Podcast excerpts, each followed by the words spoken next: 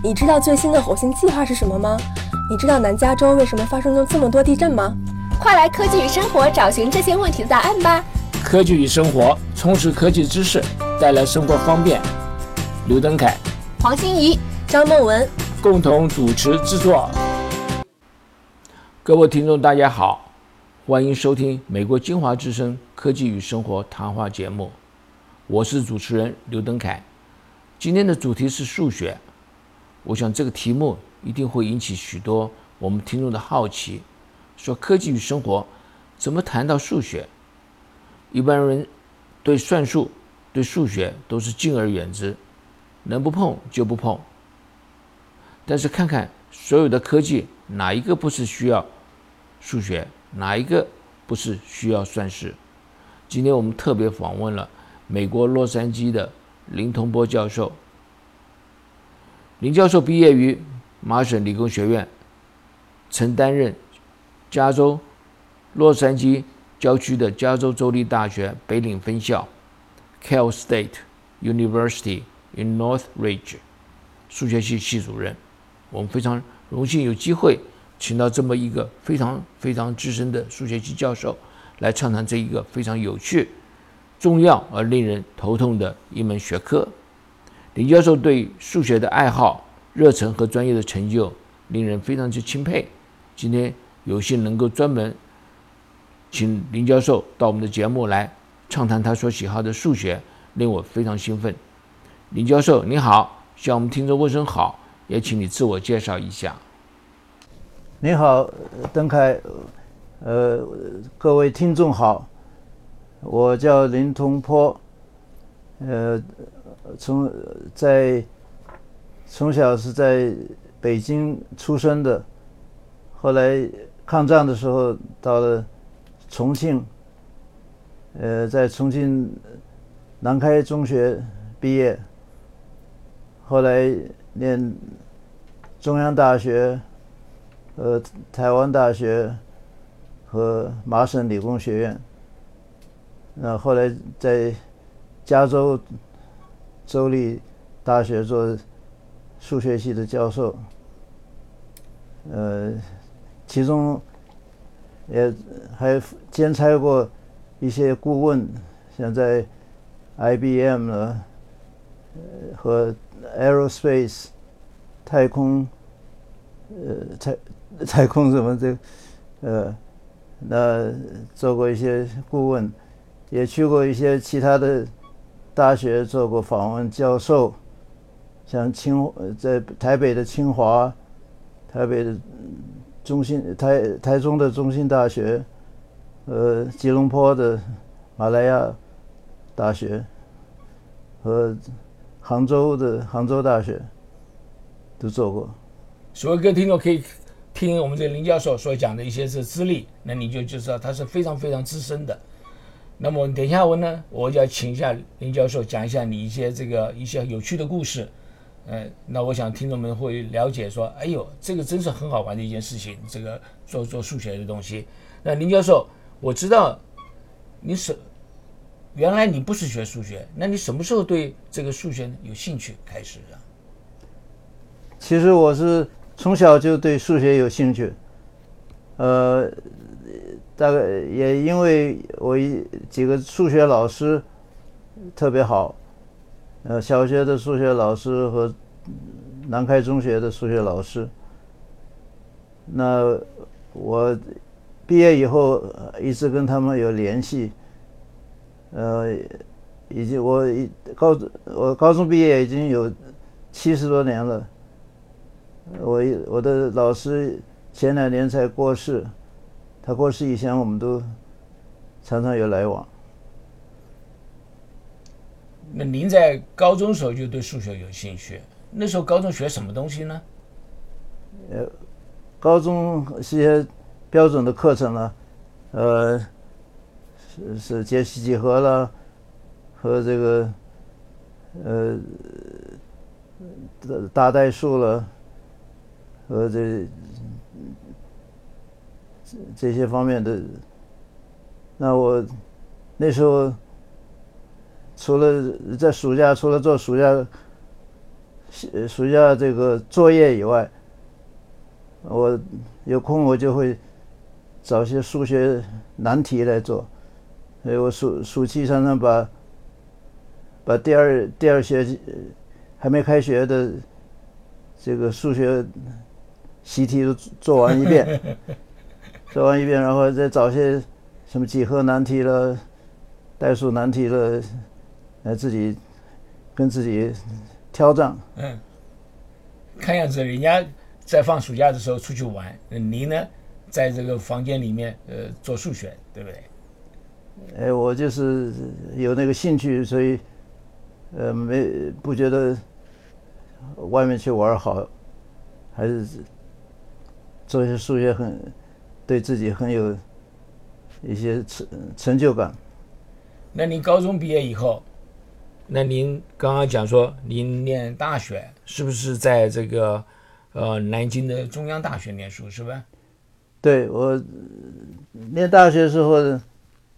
我本来也是预备考数学系的，那时候也是全国联考，但是呢，我的长辈们，我的父亲呢，我的姐姐夫啊什么，他们都劝我说数学，呃，对国家的贡献不大，你在。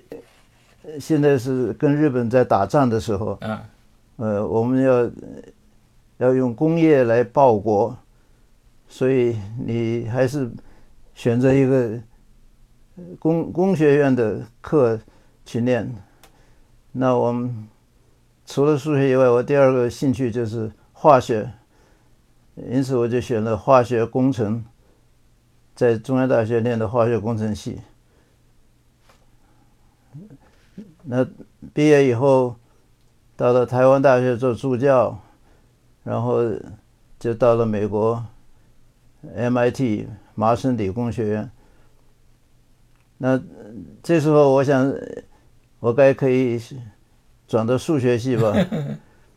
哎，但是这个数学系它没有助教奖学金。那我从台湾。到美国加上我父亲的薪水，一个月还不够我这边一天花的。那一定要有奖学金才能够，呃，读下去。所以后来也是我的姐夫了什么就劝我说：“你还是念化学好。”所以我结果还是念的理论化学的。MIT 念完了博士，然后到 DuPont 做了呃两三年的这个研究员，当然也是跟理论化学有关系的，但是我还是放放弃不了我的数学的追求，十十分想念怎么样再重回到数学的世世界来。所以我就又跳槽了，到了加州的州立大学数学系做做教授，这就使我的一辈子的愿望完成了。那我教了三十几年书以后，现在退休了，已经有二十五年了。那我想。让你回忆一下，您当初在念，在麻省理工学院，在中央大学念化学系的时候，会不会很痛苦呢？因为你对数学有兴趣，但是你念的不是数学。没有，我是一方面对数对化学有兴趣，一方面我选了很多副科，是数学方面的副科。那时候，呃，华呃麻省理工学院数学系。有一个很有名的中国教授，也姓林，叫林家乔。那他也给我有很多鼓励，所以我的 major 是理论化学，可是副科 minor 呢是数学。那在这个化学跟数学当中有没有冲突呢？呃，完全没有冲突了，呃，因为是在数学的应用方面，在化学了、工程了、物理了，和各方面都有很多很多的应用。那我觉得我学了这些化工了和化学和物理的这些。课程呢，对我有很大的帮助，呃，使得我对应用数学特别有，呃，有一些灵感和帮助。那我就想说，您会不会现在来回想起来，你会不会觉得这个绕了一大圈，啊，然后又回到这个做数学，那你会不会觉得有点懊悔，说走了这么一长的一段路，这样？没有，我从来没有觉得后悔，呃，绕了一圈，呃，如果我一一直从大学从高中毕业就练数学到现在的话，呃，我也许是在纯粹数学方面会有呃很多兴趣，但是对应用数学方面就不容易，不太了解。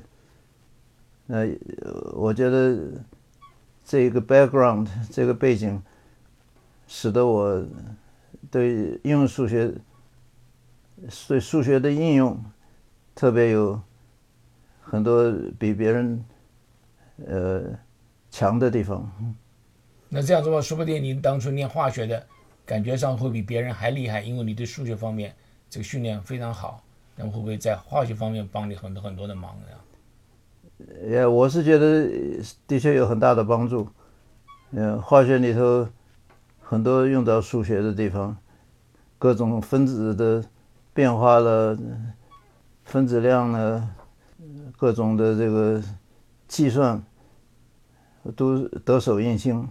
那在这个后来，您到了北岭，加州的大学来教书，可是你的这个。背景呢是学化学的，那人家怎么会让你去教书呢？教化学、数学的书呢？我就很好奇，你怎么样去告诉人家说我的数学很好，可以可以来教数学的书呀？我取了个巧，我我找了一个学校，它只有数学系有空缺的，可是物理、物理、化学没有空缺的。那这个北岭。加州大学正好是这个情形。其实我当时还有呃，Long Beach 长堤的州立大学也请我去教书，但是他给我的是化学系的教授，那我选择的是到北岭来教数学，一了心愿。嗯嗯，OK，那我们现在就。把您的经历我们了解了，也是对您对这个数学的这这个兴趣的话，那么带来您今天这个呃一生的一个很好的一个成就。那我们就回到呃回回想一下，您当初教书的时候啊，教了哪些课程？啊，我教其实是相当广泛，呃，无论在纯粹数学和应用数学，都教了很多课程。呃，在纯粹数学方面，呃，我也教了很多像，呃，分析数学分析了，呃，抽象代数了，呃和现代几何，和这些土坡学了这方面的一些纯粹数学的课程。那那这些这个纯粹数学来讲的话，您讲了一些名词，我想我们的听众可能都不是非常清楚的，啊，你要不要帮我们每每一个课程稍微介绍一下，到底是跟我们所谓的所谓的这个纯粹数学到底是什么意思？什么叫纯粹数学呀？呃，事实上，呃，很多应用数学呢都是从纯粹数学演化而来的，换句话说。呃，很多呃数学的技巧和应用，在当初在研究的时候、发展的时候，不知道它的应用，不觉得有应用，因为数学家常常不是很注重数应用方面的，数学家通常就是天马行空的，才遇到什么数学的挑战，就要去研究下去。那比如说，呃，现现代代数里头有叫做 group theory 群论，这群论里头呢，就是讲这些一一个群的各种性质。那他研究的时候并没有去想将来有什么可以应用的地方，但是后来这群论呢，应用到这个量子力学里头，应用到这个呃分子分子结构方面的非常多，这都是当初想不到的。那再举一个例子，就是比如说，呃，vector analysis 就向量分析了。向量分析，那当初也是完全是天马行空，没没有什么人想想会有应用的，但是后来在物理里头，在工程里头，力学方面，流流体力学方面。甚至于在经济学方面都有应用，这是后后来的后人的这个得到的好处。那我也很非常好奇，就是原来这些数学家们，所谓纯粹数学，他们怎么会找到这些问题呢？是哦，他们当然不是故意去找，呃，就是在。在研究某些领域的时候，突发奇想，说：“哎，如果我增加一个这样一个条件，会会有什么可能性？如果去掉这个条件，有些什么条可能性？那就就形成了各种各样的数学。这比如说，在数学中有一个叫 field theory。”场论对不对？呃，场论或者呃，这个这个就是把 group theory 再扩充，加加变成两个两套东西在一起。那这个中间呢，当然是有参考现在的数学方面的，就是像数字了，我这个和这个实数啊、虚数啊这些的关系。呃，甚至于复复数、复变数的关系加增在里头，但是呢，当时并没有想到说是可以应用到什么地方。那现在也是很多地方可以用得到。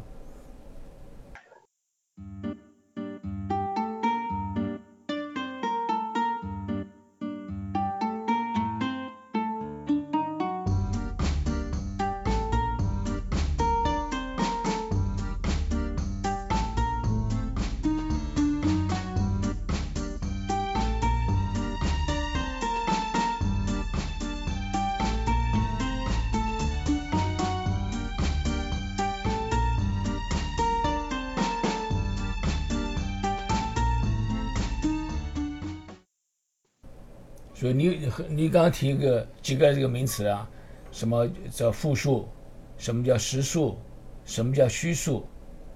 那这个当初的时候呢，这些都还是一个哦，这个纯粹数学。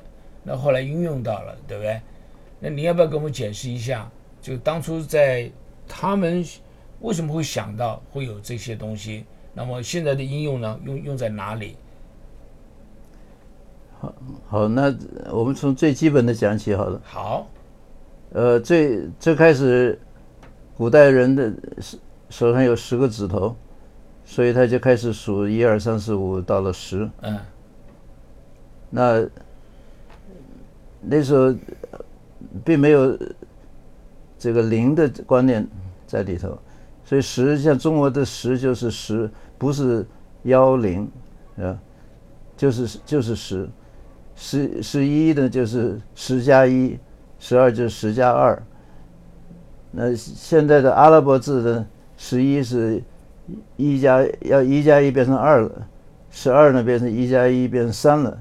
这就不对了，这不是不对了，就是说它符号已经改变了它的原来的意义了，有有位置的变化了。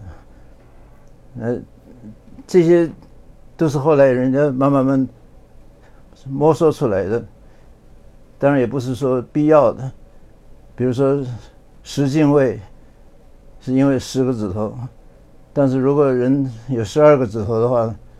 也可能是十二进位，或者是有两个指头就是二进位。那二进位有什么用？哎，现在也有很有用处。现在在电脑的时候，基本上都是二进位的，都是 binary system，是吧？那十六进位的也是在电脑的广泛的应用的。所以你要说是。他们当初多半没有想到要要在这方面有应用的，嗯，像这个中国的八卦，嗯，也可以说是二进位的数数数学，因为它里头是只有一个一连续的一横或者断的一断的两横这样，那就是一和零的关联，那它组组合起来就可以有很多不同的数目字。那，所以，我我基本上不认为，当初发明的人是想到后来的应用，完全是他当时兴兴趣所在，就就往下追求。呃，如果我这样做的话，会有什么结果？结果有什么好处，他不管。所以这个人的这个想象力很厉害，嗯，他就自己的兴趣，就慢慢慢慢想象想一些问题。然后想办法解答一些答案。对。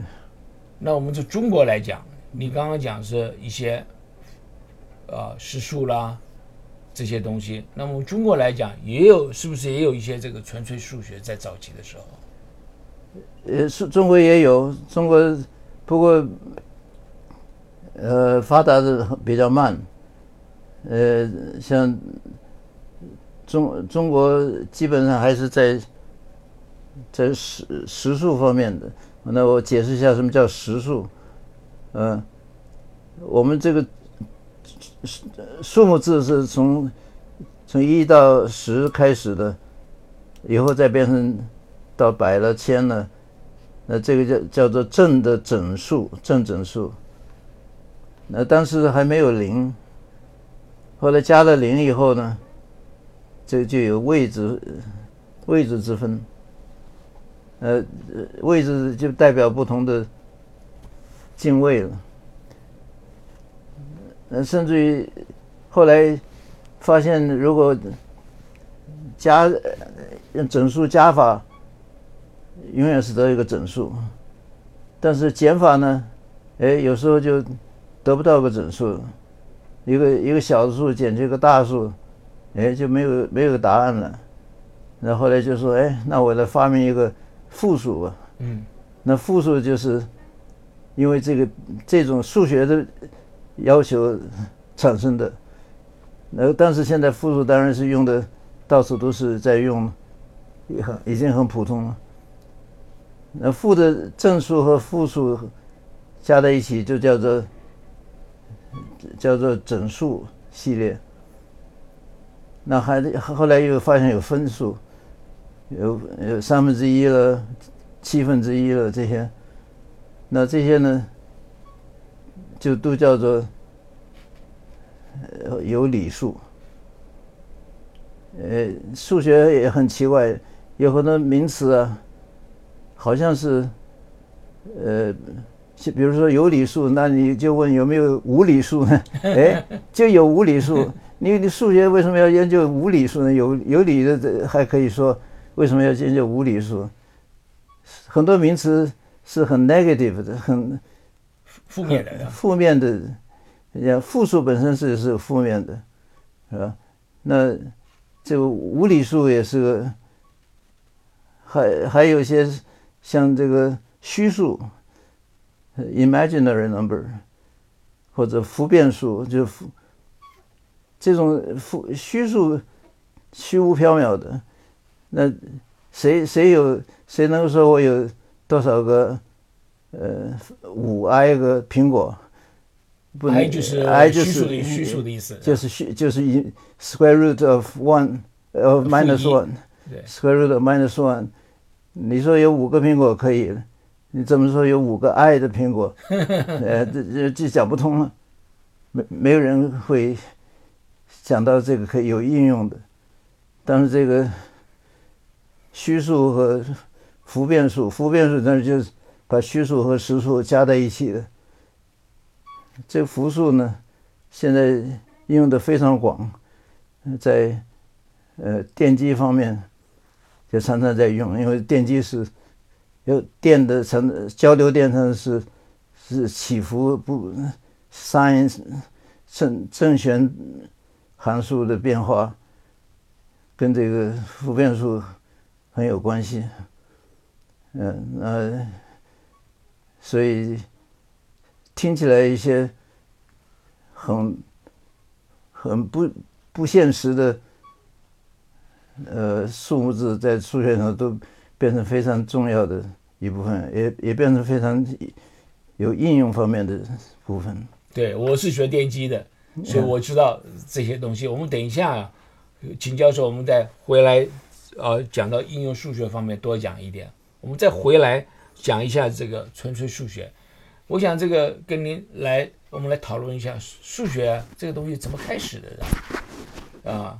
当初的话，怎么会有一些这种算术啦这些东西开始的？最早期的时候，也在古老的时候，当然这些实用上的有你养了几条羊了，几条牛了，然后你你的牛加上我的牛，一共有多少牛了？这些这些就是加法。那后来到了这个耕耕田的时候，啊，这田的面积了，什么叫算上田的面积？呃，算这个各种形状的田面积。怎么样算哪个大一点，哪个小一点？那这就是后来叫做几何学，呃，英文叫 geog geometry。那 geometry 就是跟这个跟种田的这个大小、方向和形状有关系。那这些都是变，都是当时也是很实用的，很很，那甚至于在收税的时候。你每个人要交百分之几的税，那这些也都要用数学来算出来，所以税收了什么也使得这呃加减乘除慢慢变得很有用。那到其他的后来发展的，像那个有理数了、无理数了，或者是呃。呃，这个虚数了什么，就是发都不是为了要有应用才才出来的，是为了数学家的呃好奇心才产生的。所以这些这个所谓的纯粹数学，实际上开始的不是很纯粹数学，这完全是要符合人类的一些需要，你就开始。所以这开始的不能完全讲的是纯粹数学，也不能讲是应用数学。它开始的就是呃同源河流的，但后来这个纯纯粹数学发展的很快，像像 geometry，后来并不是说真正跟土地有关系了，呃，就是从尤几里得开始就。把它用公理化了。那尤几里得说，我就规定这几条公理，我我承认它，我也不会去不去证明。但是我其他的定理，其他的几何定理，我一定要要能够证明。不能证明，我就是不能承认它是一定一定对的。那这就是一种 challenge，就是没有人说是你你没有没有哪个官员说你一定要做到这一部分，但是他就是觉得是一个 challenge，所以他就把这几何学里的所有的定理都用这几这四个公理给它证明出来。那就变成一个架构，本身不是哪一个定理好用，我们就都就给它更更重要的地位，不是这样的，而是每个定理都是有它的根据，有它的证明。呃，这是一个变成一个数学的架构。那这架构很重要，因为后来的像 group theory 群论。呃，这个呃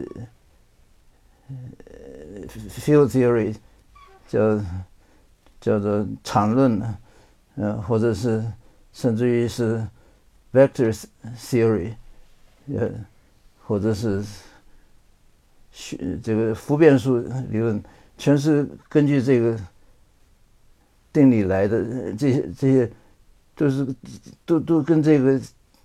架构的方式有关系，就是说，他先假定有两三个是公理不证明的，以后所出来的东西一定要用用这个公理能够证明才能才能成立。如果证明不出来的话，就不成立，就就就不能说它已经成立了。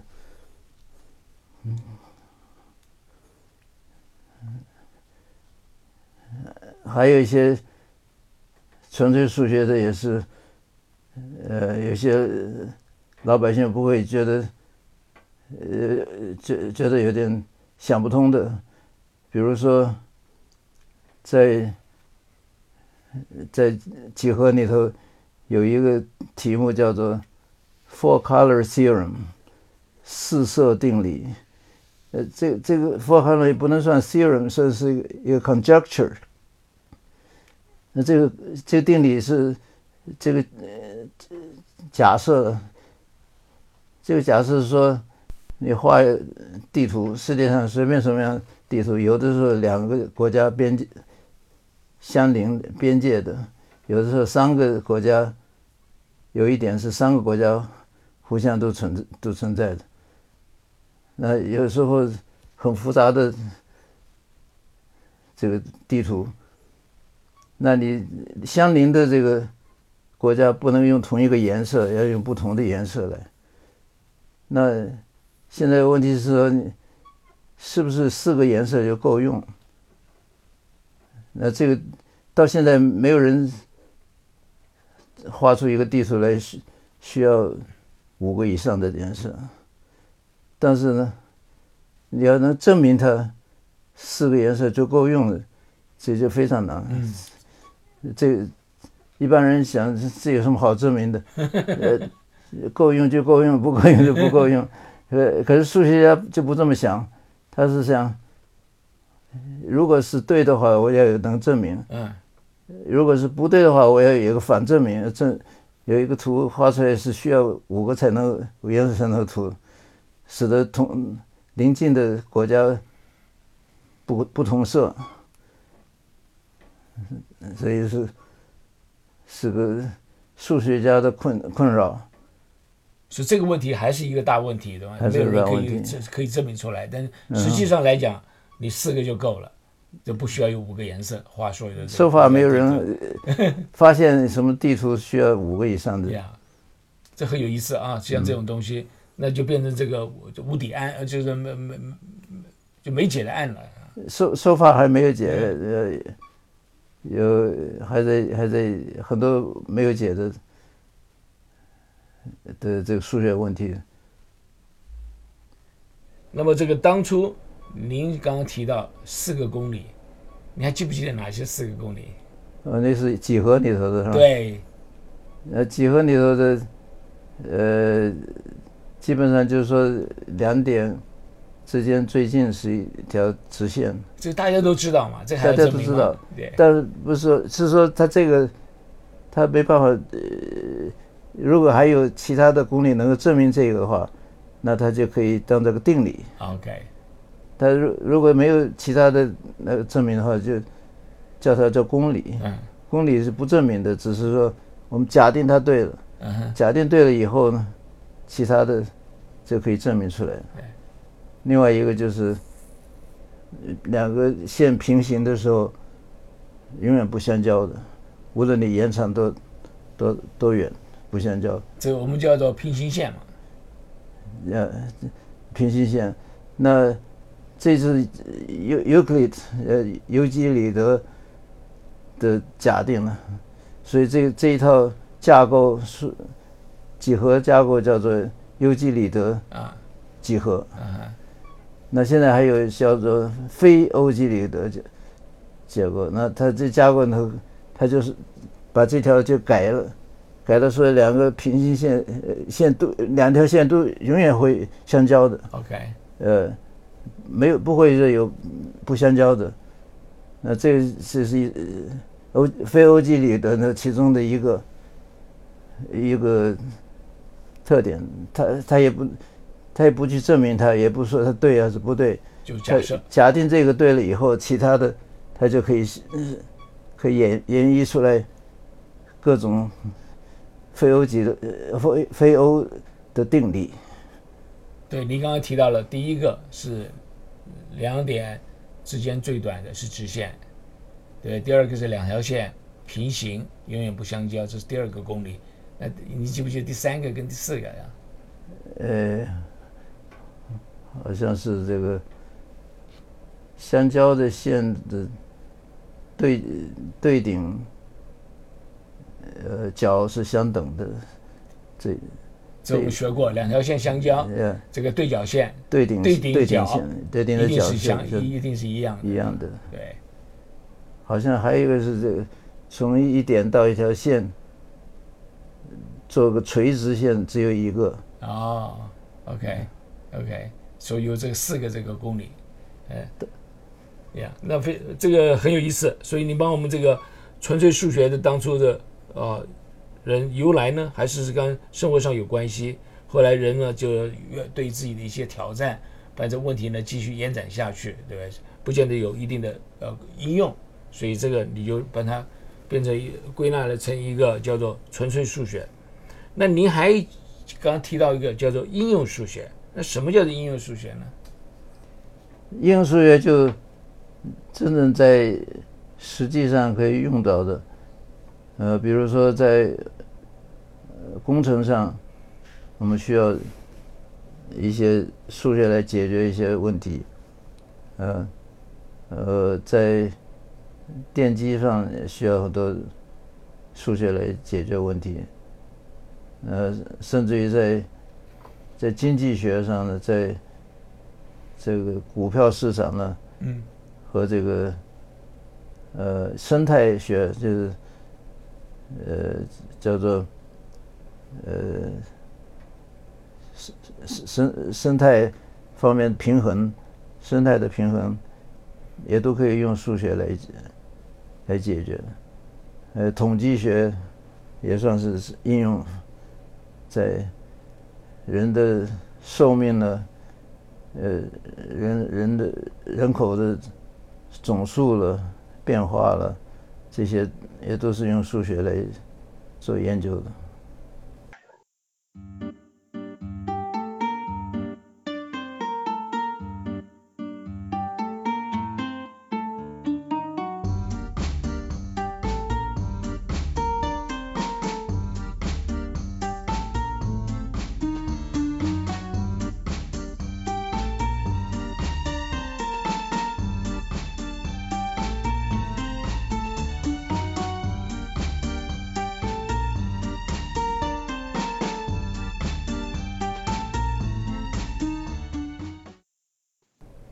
我们想，我们的听众可能对于您讲的东西啊，有一点点概念，但是事实上来讲呢，可能了解程度不够。那我想麻烦您，我们再回去讲一些一些应用，比如说你讲这电的东西，那电东西为什么跟数学有关系呢？我们以前爱因斯坦发现电的时候呢，哎，就是一个，呃，不是爱因斯坦，对不起，是那个呃 Maxwell Maxwell 发现这个电这些东西。那么这些东西是为什么跟数学会会扯扯上关系呢？呃，Maxwell 他就是发明了这个电波的传播了。那电波传播这个是电磁场的变化。那电磁场变化呢，它也不是乱变的，随便随便变的，而也是根据某一个规律来变的。那这 Maxwell equation，那它就可以控制到这些电磁场的变化。那呃，所以在这个，嗯，在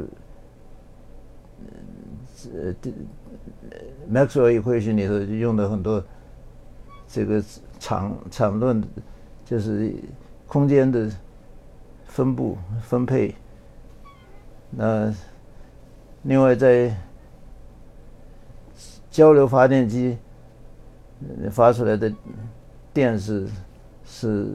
正弦波，sino sino，呃，wave，那这个也可以用这个用用这个虚数来来表示，呃，因为它这个 sine wave 跟这个虚数很有关系，那在 E 的 I。t e 的 i t 方，你分解的时候就变成 i 的 cosine t 加上呃 cosine t 加上 i 的 sin t，是吧？那这个这个就会变成把虚数也用到实际上的这个电子。呃，林教授，你刚刚提到这个应用数学。在这个电机方面，我们用了很多这个应用数学。那么还有其他的一些工程方面，是不是也有用到很多的数学的？是的，呃，工程方面，就比如说这个呃流体力学里头也用到很多这个数学方面的计算。你除了呃微微分方程以外，那还有像它的这个场论呢，这个就是呃 divergence 了和 curl 了这些这些 vector analysis 方面一些应用。我想很可能先打呃打断一下，你先给我们解释什么叫流体力学，然后你刚刚讲的那些东西的话，怎么应用到这个流体力学的？OK，流体力学呢是研究流体，呢就是包含空气啊、气体啊和液体，就是水了或者是其他的液体，它们的流动的情况。那它们流动情况也是也是也是一种根据一种规律来流动。它不是说随便它动来动去的，它有一定的规律。那这个规律呢，就在流体力学方程式，是 hydraulic hydrodynamic equation。那有我们平常在平常生活里头，当然空气是不可少的。那到了海上呢，就是海洋的。流动的水流，洋流的的方向呢和和漩涡了什么，这都跟都是可以用数学来算的。那在气象上也也很有用处。气象就是把这个空气的流动方向和温度变化和和这个海洋的温度变化的。合在一起来算他们各种温度的呃预测和和台风的预测都都跟这些有关系。呃，另外在呃还有呢，就像在这个呃电呃电机里头，还有一个解决这个呃微分方程的一个方法，叫做 Laplace method，Laplace operator，或者叫做 operational。operational calculus，那它就是用 Laplace 的方 transformation 的方法，把 differential equation 给它变化成一个代数的方式。那代数方程式可以很容易的解出来，解出来答案以后，再用 anti Laplace transformation 给换回还原到原来的答案。这就是解决一些。differential equation 的解决的方法，可以直接把这个这个 end condition，呃，边界，呃，边界条件条件也放在里头，就可以一次就解解决这个问题了，不用先解先解决一个一个 general equation，然后再。去把边界限边界限制放进去，然后再找出真正的答案来。对，您讲的这个就比较更进一层的呃这个应用了。对。那我我所知道是当初我们这个早期的时候，因为没有电脑，你要解这个微分方程式啊不太容易的。然后呢，它变成一个算术来解，然后解完以后呢，再回去变成一个一个微分方程式一个答案。对。那用电脑来解微分方程，呃，基本上还是用这个数字分析，呃，给它用它的是，呃，给它画成用分用这个数字的方法来模拟这个现象，所以你有时候这个微分方程比较不容易解的时候，就用这个电脑模拟。模拟出来的是不是很准确的？但是如果你间隔变得很小很小的话，就相当准确了。是。那这种是叫做数字分析。那数字分析当然应用的更多了，比如在工程上头，你算这个呃地震的波，地震的从哪里？这从哪里开始？它强度会变得多少？这这都是有有这个呃，从从 differential equation 上要解决的问题，有时候解决不了，就要用数字分析来来解决，得到一些粗略的。所谓粗略，其实是用数学、用计算机可以说很精细。呃，但在理在数学家看起来是数是，不是准确的数答案，而是一个近似的答案，可是可以做的很精细的，很近近似的。所以您刚刚就提到有已经很多的这个例子，比如说在电机方面要解决一些电机上的问题，就是说电流啦、分布啦一些等等，然后在气象方面，呃，你刚刚也提到过了，然后还有在海洋。海流一些工程方面都应用到很多很多这个这个数学的问题。对，那呃，这个数学的应用实在是非常广。现在几乎说，每一样课课程里头都要学数学，呃，accounting 方面也要学数学，统计，呃，人口，呃，经经济。金融都要需要都需要用数学的。我曾经在在加州理工呃加州州立大学教过一门课，叫做 Mathematical Models，就是数学的模型。那数学模型呢，基本上就是用数学来来模拟呃现在我们要解决的现象。那比如说在生态方面，那这个羊和老虎，那羊如果是是是越来越少的话，老虎也 也也要饿死。可是羊老老虎越来越少的话，羊又也会生的太大太大，它中间要有一个平衡。这个生态平衡呢，也可以用数学来来算得出来。你可以把这个呃一些假定放进去以后，可以算出来它们怎么样平衡。呃呃，羊要有多少数量，老虎有多少数量，才相安无事。该该死的就死，能活的就活得下来，嗯。对，我也记得，呃，看到一份报道，看你怎么觉感觉，他们说是这个狼啊，嗯，如果太少的话，那么结果这个鹿啊就太多了。对对对，你有没有听过这个？对对，就是就是这刚才讲就这一类的，这那也他们太多也有问题了，就是如果。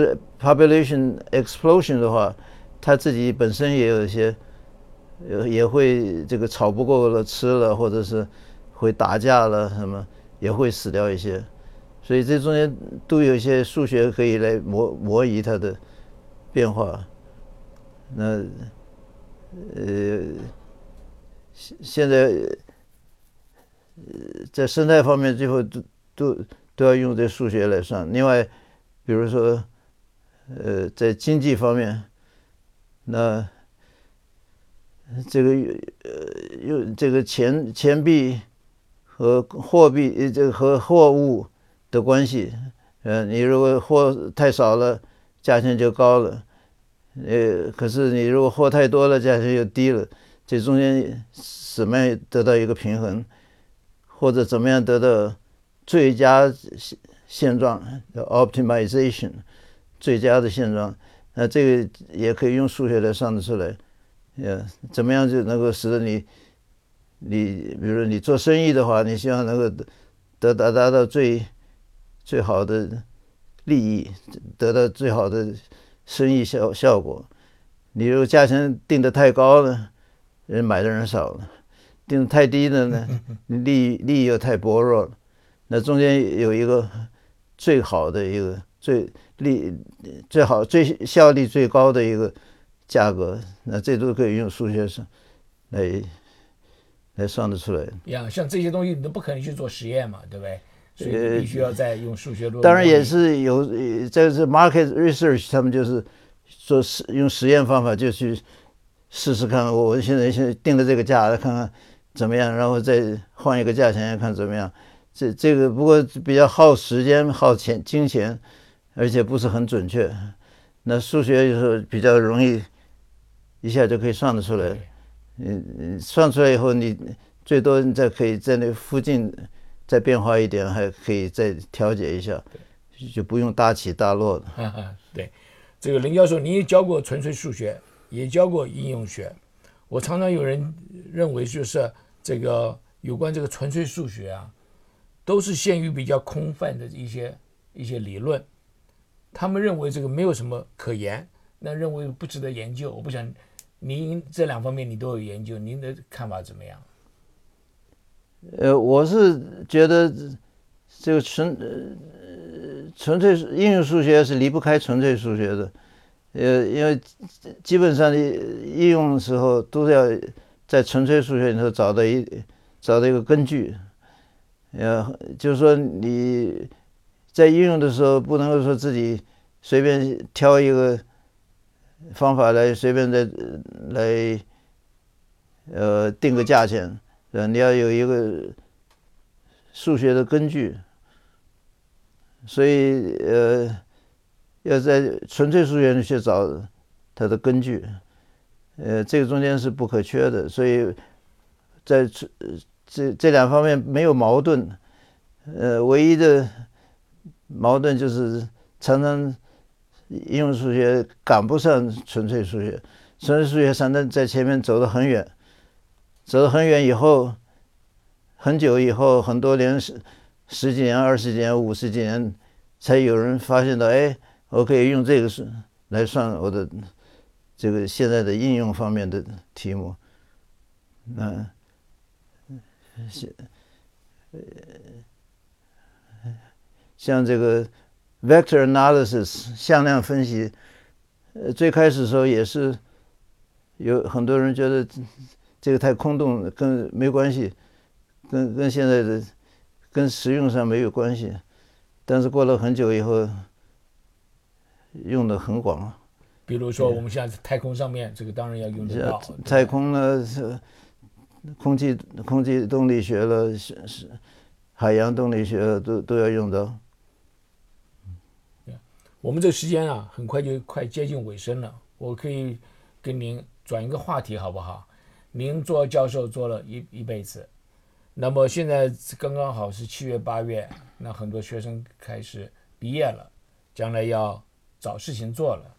我们来呃跟您谈谈，您对这个年轻学子这个选择科系还工作方面的话，您有什么想法？你有什么建议的没有？好的。呃，我是觉得这个一个人选择科系和将来的工作呢，呃，最要紧的条件还是在自己的兴趣。呃，那很多父母都是说是，哎，你学这个将来没有饭吃。哎，跟您的父亲不是一样吗？呃，要呃，将来要钱赚的不够多，不能养活家。那，但是呢，如果你对某方面有兴趣的话，还是尽量的去，呃，去去研究，去去钻钻研。如果当时不能够入那门科系的话，你在私下的时间呢，再继续还去研究那方面，那将来会对你有很多帮帮助，而且。如果做的工作你没有兴趣的话，你这一辈子也觉得，呃，很苦恼的过去。如果是你自己的有兴趣的话，当然又又可以养家，又可以有兴趣的话，这是最好的、最佳的状况。呃，能够做到这一方面，就要要孜孜不舍的去去追求你的兴趣。那如果我们的同学们对于数学有兴趣，想跟您这个走一样的这个脚步下去，那您对他有什么建议没有？在哪一方面他们要要多花点时间？那么这种情况之下，很可能对他们这个将来就业呢会更方便一点。就业的事啊，呃，我教了三四十年的书，呃，每十年都要变化一次。所以很难讲的。有一阵子说是 computer science 最好，有一阵又说是工程师最好。那在台湾呢是学医学院最好，是吧？那呃就就业上的常常有变化的，不好讲。我我还是想能够追求自己的兴趣。就觉得不会虚度一生呢。如果你追求你自己兴趣的话，你一定会有一个一一个这个所谓的技术，可以可以养家糊口的。Yeah, hopefully. OK，我们这个时间到了，我们可不可以请我们的林教授来给我们做个呃短短的两分钟的结论？我们刚刚讲了好多东西了。呃。我我我不能说的很精确，因为这个是太广泛的，这个听众的听众的是很多不同的这个行业的人呢。那我只是是觉得，要是能够在某一方面能够钻研的比较。能深刻一点，比较深入一点，那对自己、对对社会都会有好的好处。那我自己的经历上呢，有一点我也可以讲出来，就是说，在中国的体制和美国体制有点不同。呃，在中国入大学入入学考试考到哪哪某一系以后，要想转系是很困难的，很不容易转到其他的系。可是在美国比较容易，呃，所以我虽然是在化学系毕业，可是我可以到数学系教书，或者我也可以转到其他的系，比较困难比较少一点。呃，这这一点呢，当然希望中国教育方面也可以改善一下，能够开放一点，让学生转系比较困难，比较少困难一些。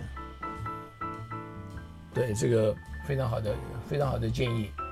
那我们这个呃时间到了啊、非常感谢您林教授上我们的节目《科技与生活》来，呃畅谈有关这数学的一些有趣的事情，跟它的这个应用方面的东西，而且你也给我们的这个年轻学子有些建议存在，啊，我个人得益良多，希望我们的听众呢也跟我同样的有同样的感受。